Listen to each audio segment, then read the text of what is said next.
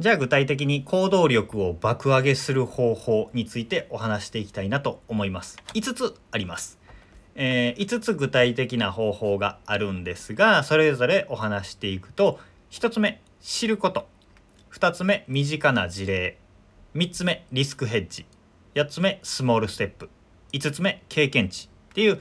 この5つになります。それぞれ解説していきますね。まず1つ目、知ること。これね大事なことなんですけど、えー、今までお話ししたホメオスタシスとかプロスペクト理論っていうですね僕たちの行動力を阻害しているっていう心の仕組みをまず知っておくこと。これが大事です、えー、そういうのがないと自分はやる気がないんじゃないかとか、えー、気合や根性が足りないとか本当にやりたいことじゃないからできないんだみたいなずれた勘違いをしちゃうんですよね。だから、えー、この心の仕組みとして、えリスクを大きく考えちゃうんだっていうことをまず知っておくということです。知った上で、えー、行動しようとするとなんかネガティブな感情とかやりたくないなっていう感じが出てきたとしてもあこれは気のせいなんだって思いながら行動するってことができるようになっていきます。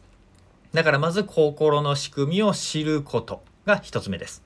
そして2つ目、身近な事例です。えー、不思議なもんでですね僕ら人間って社会的な動物群れの動物って言われる通りリスクがある危ないって分かりきっていることでも周りの人がやっていると自分も大丈夫な気分になってくるんですよ。周りの人がみんなやっていると未成年飲酒をしたり信号無視をしたりスピード違反をしたりネットリンチに加担したり、えー、リボ払いとか消費者金融とか利用したり所得が低いのにブランド品買ったりローンを組んで身の丈に合わない家を買ったりとかでみんなしてるから大丈夫でしょみたいな感じでやっちゃったりするわけですね。自分の身近でそれをやってる人が一人もいなかったらやらなかったはずのこと。でも周りにやってる人が多かったらまあ私も大丈夫かなみたいな感じでやっちゃうわけですよ。